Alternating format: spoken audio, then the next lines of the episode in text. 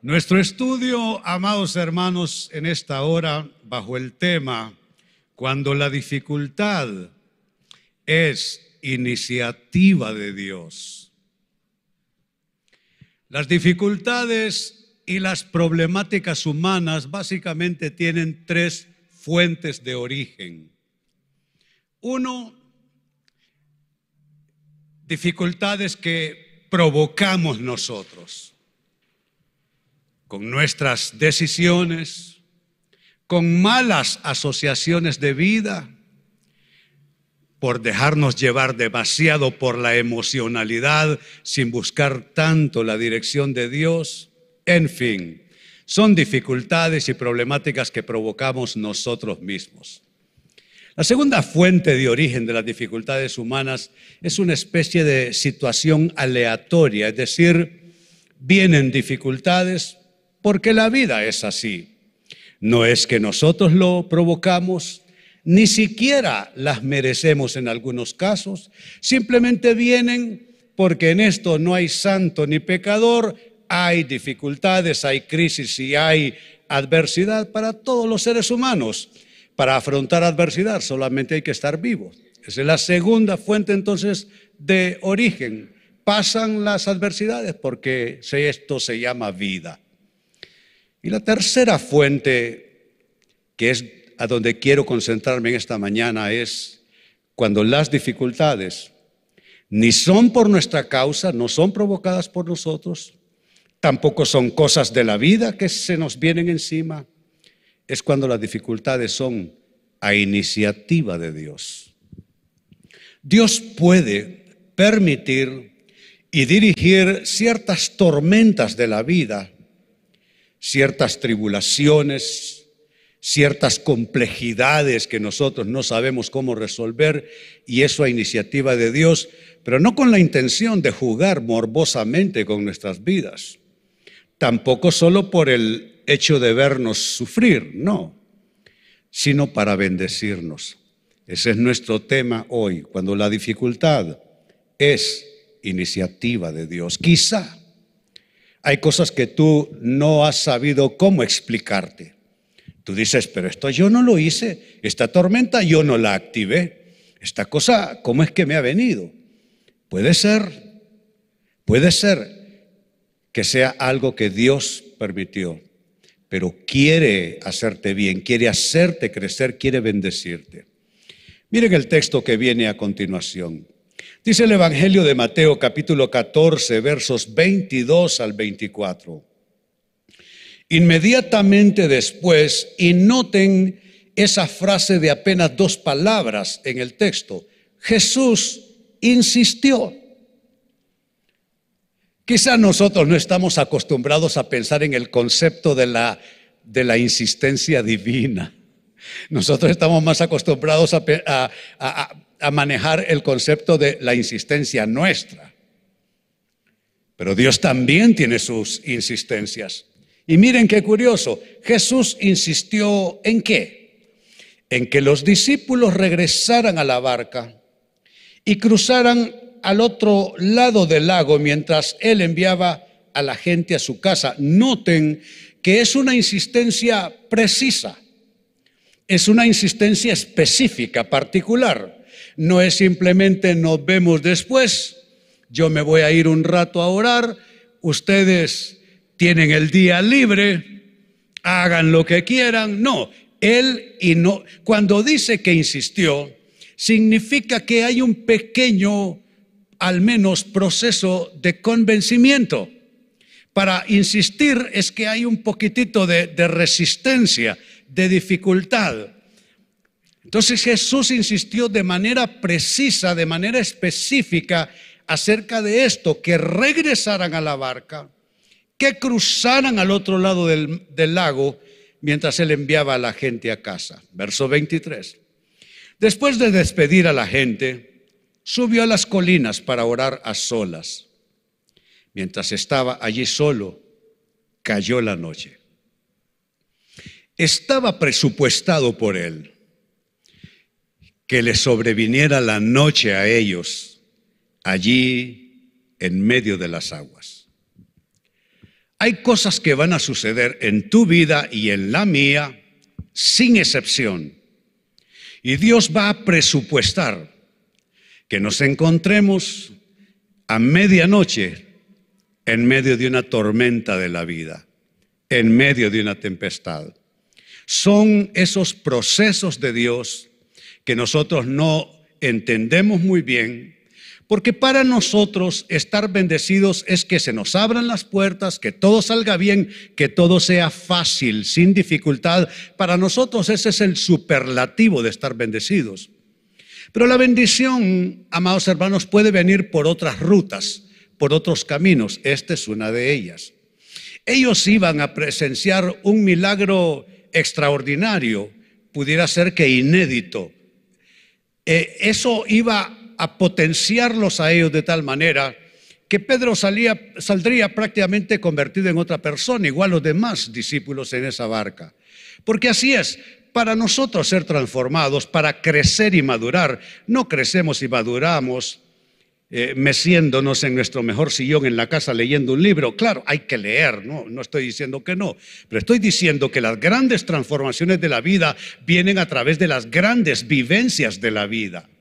Tú puedes manejar muchos conceptos, tú puedes leer muchas cosas, pero eso no necesariamente te hace crecer, eso no necesariamente te empodera para la vida. Pero cuando aquella enseñanza viene a través de las vivencias tuyas, a través de tus experiencias, eso sí te marca de por vida. Eso, esa es una lección que nunca jamás olvidarás. Eso es lo que está pasando. Dice él estaba allí solo y cayó la noche. Verso 24, noten, mientras tanto, mientras Jesús está orando por ti en medio de tu noche, porque para Dios no hay noche ni hay día, cuando tú estás en medio de tu noche, Él está intercediendo delante del Padre por lo que tú estás viviendo. Tú te sientes solo.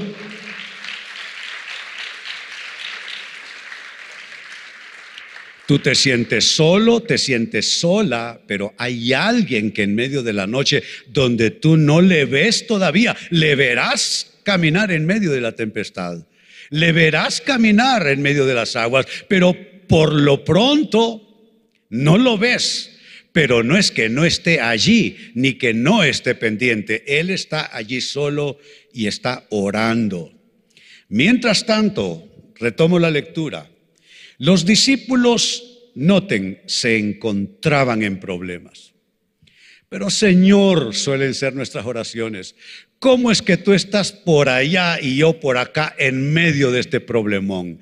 No me parece justo. Porque nosotros oramos eh, de, manera que le digo, lo que expresamos son nuestros estados anímicos. Eso es lo que expresamos en nuestra oración, nuestros estados emocionales. Hay que crecer en la oración, ¿eh? porque la oración no solo es un vertedero de emociones. En la oración tenemos nosotros que aprender a a interactuar, a conversar con Dios, a recibir de Él de tal manera que nos dé dirección. No es un, eh, no es un botadero emocional solamente las oraciones, es algo más. Pero bueno, volviendo al texto, se encontraban en problemas.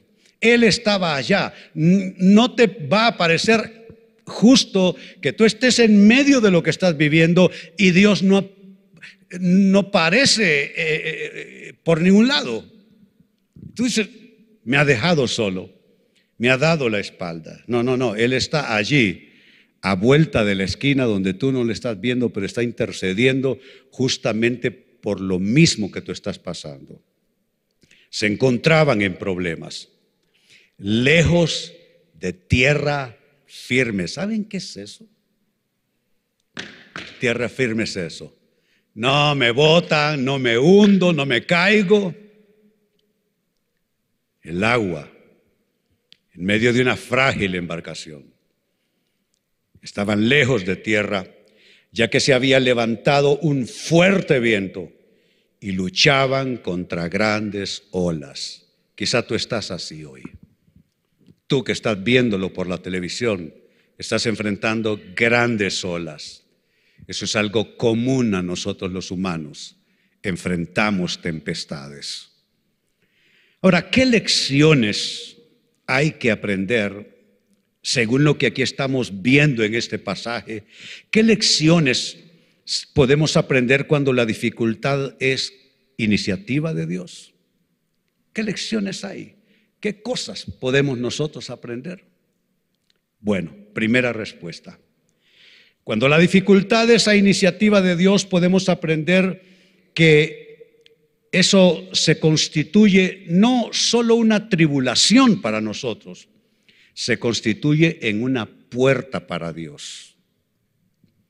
Nosotros que queremos dibujar a Dios como a nosotros nos gusta y queremos dibujar la bendición como a nosotros nos gusta, eh, por una puerta nosotros solo entendemos cosas que gratifican nuestros sentidos, que gratifican nuestra alma. Por una puerta nosotros solo podemos entender cosas absolutamente satisfactorias, que nos agradan, que nos parece bien, que nos alegran. Pero sabe, una puerta de Dios puede ser en medio de una gran tormenta. Cuando tú estás eh, atribulado, estás invadido por los miedos, no sabes cómo afrontar el futuro, te parece que de esta temporada mala no sales bien. Pero puede ser una puerta de entrada para el Señor. Dice el texto que estamos siguiendo a partir del verso 25 y 26, a eso de las 3 de la madrugada, estoy continuando el relato, a eso de las 3 de la madrugada. Saben, las 3 de la madrugada es el momento más pesado de la noche. Incluso yo he leído que aún para los ocultistas, los hechiceros y los brujos, esto es una hora especial, las 3 de la madrugada. Es la hora donde si te despiertas es que algo te despertó. Si estás bien, normalmente esa hora estás completamente dormido. Pero cuando tú abres los ojos a las 3 de la mañana, lo primero que buscas es a tu alrededor si no hay algo que te haya sobresaltado. Quieres indagar a las 3 de la mañana si te despertaste por causas naturales o por otras razones. Eran las 3 de la madrugada. También como comentario, no son las siete, ya son las siete, ya es la noche, no son las siete de la noche, tampoco son las nueve, no son las diez de la noche, tampoco las once, ni siquiera son las doce de la noche, son las tres de la mañana. Debe ser terrible estar en medio de una tempestad a las tres de la madrugada. Pues bien, dice el texto, a eso de las tres de la madrugada, Jesús se acercó a ellos caminando sobre el agua. ¿Sabe qué es eso? La tempestad fue la puerta por donde entró Jesucristo. Tu tempestad, te tengo una buena noticia. Tu tempestad será la puerta por la que entrará el Señor a tu vida y a tus circunstancias y a tu necesidad. Se acercó a ellos caminando sobre el agua, pero así somos nosotros. Viene el Señor y pegamos un grito, pero no grito de júbilo, pegamos un grito de alarma. ¿Por qué? Porque no viene en una circunstancia que nosotros pensábamos. Porque creemos que Jesús es una especie de Santa Claus que viene con una bolsa cargada en, en sus espaldas para darnos un montón de regalos en medio de luces y algarabía. Pero Jesús no es un Santa Claus. Él puede visitarte cuando nadie más está para ayudarte. Pero a veces asusta la llegada del Señor, porque Él viene a veces por la puerta de atrás, para decirlo de algún modo, no como tú lo estás esperando. ¿Y qué pasó? Cuando lo vieron caminar sobre el agua, quedaron aterrados, llenos de miedo y clamaron, porque cuando estamos asustados aflora nuestra superstición. Cuando estamos asustados decimos, ¿será que he heredado alguna maldición con lo que me está pasando? ¿Sí? ¿Será el demonio que se metió en mi casa? Es un fantasma, clamaron. Hablaron sus miedos, no su fe. Hablaron sus supersticiones, no su fe. Hablaron sus angustias, no su fe. Habló su ignorancia, no su fe. No era un fantasma, era el salvador de sus vidas. Tienes que pedirle al Señor, Señor, pon tu colirio en mis ojos para que yo pueda realmente distinguirte. Y cuando tú te acerques a mí y cuando tú vengas por esa puerta de mi problema, yo no esté confundido diciendo que es otra cosa. ¿Cuántos entienden de qué estoy hablando?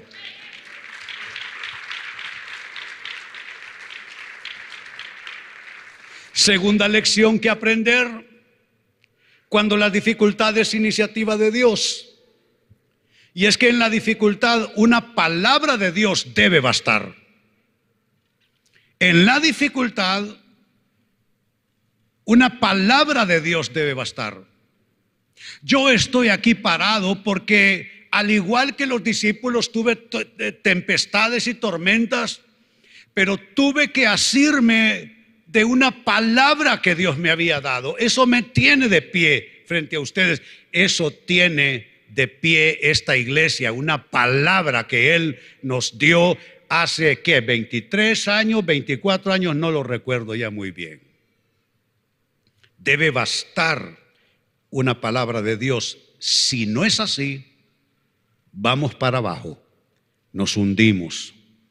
Muchas veces en las tormentas que he pasado o en lo personal o tormentas de nuestro ministerio, Recuerde, estamos hablando de 800 iglesias y puntos misioneros en el mundo, en Europa, Asia, África y, y América.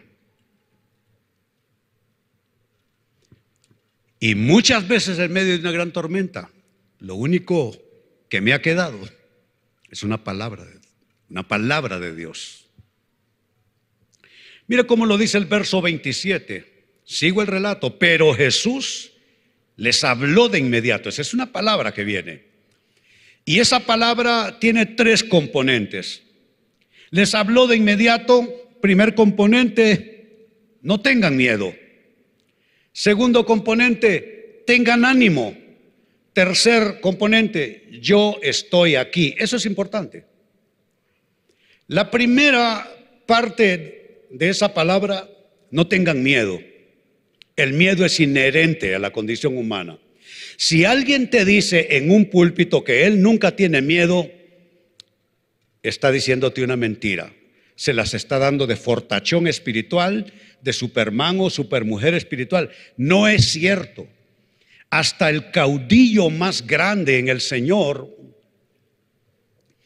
hasta el líder, el ministro más poderoso, también los miedos le alcanzan.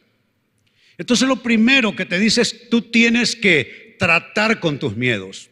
Segundo elemento, tengan ánimo. Qué importante es el estado anímico. Cuando tú pierdes el ánimo, no puedes orar, es más, no lo haces. Cuando tu ánimo está bien, te cuesta leer la Biblia, es más, la cierras y no la lees. Cuando tú has perdido el ánimo, tropiezas hasta en tu sombra.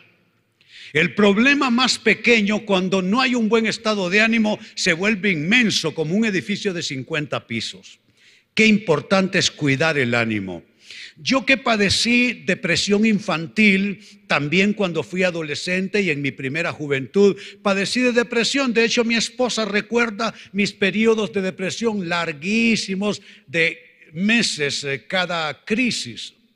Yo que conozco la depresión desde la depresión, sé la importancia de cuidar uno su estado de ánimo, cuidar uno su alma, y eso es algo que yo procuro hacer todo el tiempo. Y lo tercero, presencia de Dios, yo estoy aquí. Estos tres son importantes y fue la palabra que les dio. No tengan miedo, tengan ánimo, yo estoy aquí. Y no solo les dio palabra una vez, sigamos leyendo. En el verso 28 en adelante dice, entonces Pedro lo llamó, porque hay gente que una palabra como que no es suficiente, Pedro quiere más, eh, siente que en, una, en esa palabra puso un pie, pero en el otro no sabe dónde está parado. Pedro lo llamó, Señor, si realmente eres tú, ordéname que vaya hacia ti caminando sobre el agua. Segunda palabra, sí, ven, dijo Jesús. Te tengo una buena noticia. Tú puedes caminar sobre las aguas de tu tormenta. Claro que puedes caminar sobre esas aguas.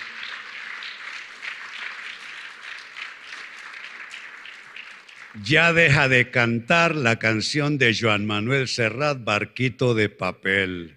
Barquito de papel. No, no, no, no, no.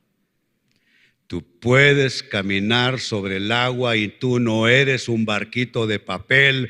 Dios está contigo como poderoso gigante. Él es el capitán de tu barco. Él va contigo con el Señor, está seguro. ¿Cuántos le dan gloria a Dios por eso?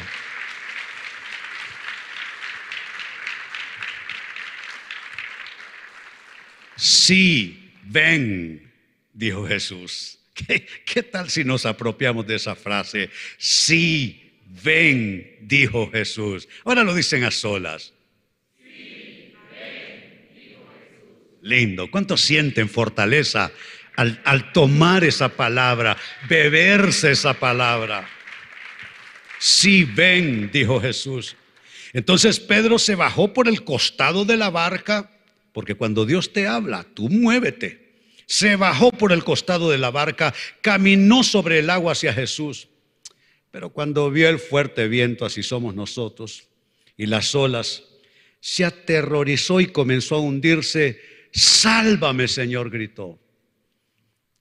Así somos, somos frágiles. Después de recibir una palabra por doble, dejamos de ver al Señor, volvemos a observar las circunstancias y comenzamos a hundirnos. Por eso esta, esta lección dice que en la dificultad una palabra de Dios debe bastar, si no, nos hundimos. A Pedro no le bastó, se hundió. Si a ti no te basta, la palabra que Dios te ha dado, te vas a hundir. Tú puedes aferrarte a esa palabra.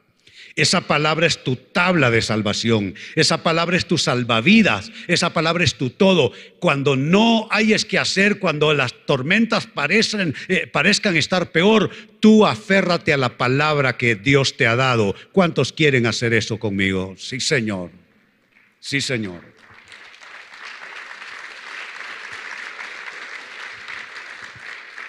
Y una tercera lección que aprendemos cuando la dificultad, esa iniciativa de Dios, es que en esa dificultad hay algo crucial. No hay que dudar. No hay que dudar. Las dudas vienen y los cuestionamientos vienen cada vez que enfrentamos dificultades porque nosotros nos parece que afrontar una dificultad es un indicador que no es de Dios el proyecto. Hombre, eso no es así, esa es una mala interpretación. Hay que sacarse de la cabeza esa idea de que si hay dificultad, eso prueba que no es de Dios lo que estás haciendo, lo que estás intentando. Mire aquellos cuatro hombres, que no es mi tema, pero así rapidito, cuatro hombres llevando a un paralítico para presentarlo a Jesús. Dice, no hallando cómo hacerlo. ¿Qué, le dijeron al paralítico? No es de Dios, hermano. Eh, usted olvídese de este asunto, de este proyecto, porque no es de Dios. No, el texto dice que subieron por encima de la casa, que hicieron un agujero en el techo y que con cuerdas bajaron al paralítico con todo y su lecho, con todo y su camilla, y lo pusieron enfrente debajo de Jesús. Gracias, si estaba necesitando agüita. Me lees bien. Ah, mi esposa me leyó bien, muy bien. En realidad, eso merece un trago, es cierto. Entonces, no hay que dudar. E, e, es, algo que, que nos sale hacerlo, pero no hay que hacerlo. Nuestra última lectura en este relato, versos 31 en adelante, de inmediato Jesús extendió la mano, lo agarró y aquí está el diagnóstico. Tienes tan poca fe, le dijo Jesús. ¿Por qué dudaste de mí? Porque si tú dudas de lo que estás haciendo, estás dudando de Él. Si tú estás dudando de tu proyecto de vida, estás dudando de Él. Aquí no estamos jugando a engañarnos creando un submundo artificial de ficción aparte, alejados de la realidad de la vida. No.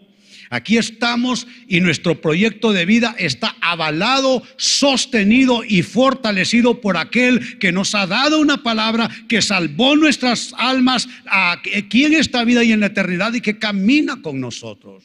Entonces, es dudar de Él. Si yo dudo frente a las dificultades que se me presentan, estoy dudando de Él. Cuando se subieron de nuevo, dice el texto, a la barca, el viento se detuvo. Entonces los discípulos lo adoraron y dijeron esto, de verdad eres el Hijo de Dios. Eso exclamaron. Te tengo otra noticia. Tú vas a decir lo mismo. Tú vas a decir, de verdad, el Hijo de Dios está conmigo, Jesucristo está conmigo.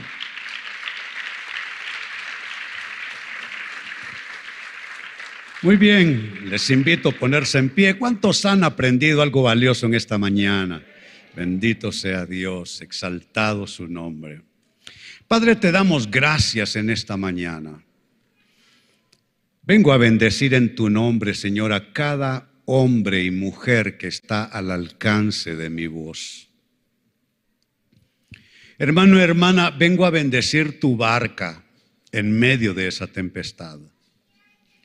Vengo a bendecir tu vida que se encuentra ahora mismo en medio de contradictorias circunstancias. Circunstancias que parecen contradecir tu fe.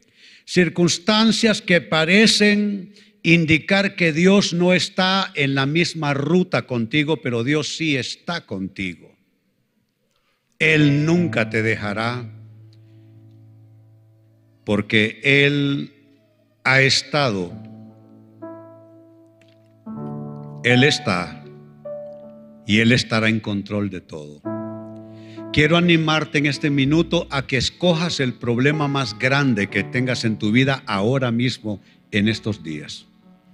Y pensando en tu problemática más grande, la cosa que tú crees más difícil de resolver, que para ti quizás es imposible, alza tus manos y preséntale eso al Señor. Yo bendigo tu proyecto. Yo bendigo tu meta. Yo bendigo tu proceso en el nombre de Jesús. Óyelo bien, no te hundirás. No te hundirás. Y ese proyecto no se hundirá ni se destruirá. Dios, de donde parece ya no haber nada más que malos pronósticos, de allí te levantará. Él abrirá puertas para ti que tú ni siquiera sabes que existen. Tú le llamas problema, él le llama mi puerta para alcanzarte, mi puerta para llegar a ti. En esta hora dile, Señor, yo te invito a que estés más y más conmigo. Perdóname por haber dudado de ti. Perdóname por malas expresiones, palabras erróneas, conceptos incorrectos que han salido no solo de mi boca, pero de mi corazón. Hoy te doy gracias, no porque todo esté resuelto. Hoy te doy gracias porque confío en ti. Hoy te doy gracias porque eh, recibo en mi espíritu que tú estás conmigo, que no me vas a abandonar. Recibo en mi espíritu que mi hora viene, la hora en que salgo del agua, la hora en que salgo del agua, la hora en que salgo del agua ya está en tu calendario, ya está en tu reloj, Señor, ya está en tu tiempo. No fue en mi tiempo ni en mi manera, pero será en tu tiempo y en tu manera, Señor. Te doy gracias y te bendigo. Y ahora, hermano, hermana, te bendigo, bendigo tu vida, tu casa, tu entrada, tu salida. Bendigo tus hijos si los tienes. Bendigo tu proyecto de vida. Hablo salud para tu cuerpo. Hablo paz para tu mente. Así te bendigo en el nombre del Padre, del Hijo y del Espíritu Santo. Decimos todos amén y amén. Bendito sea el Señor. Dale gloria, dale exaltación a su nombre.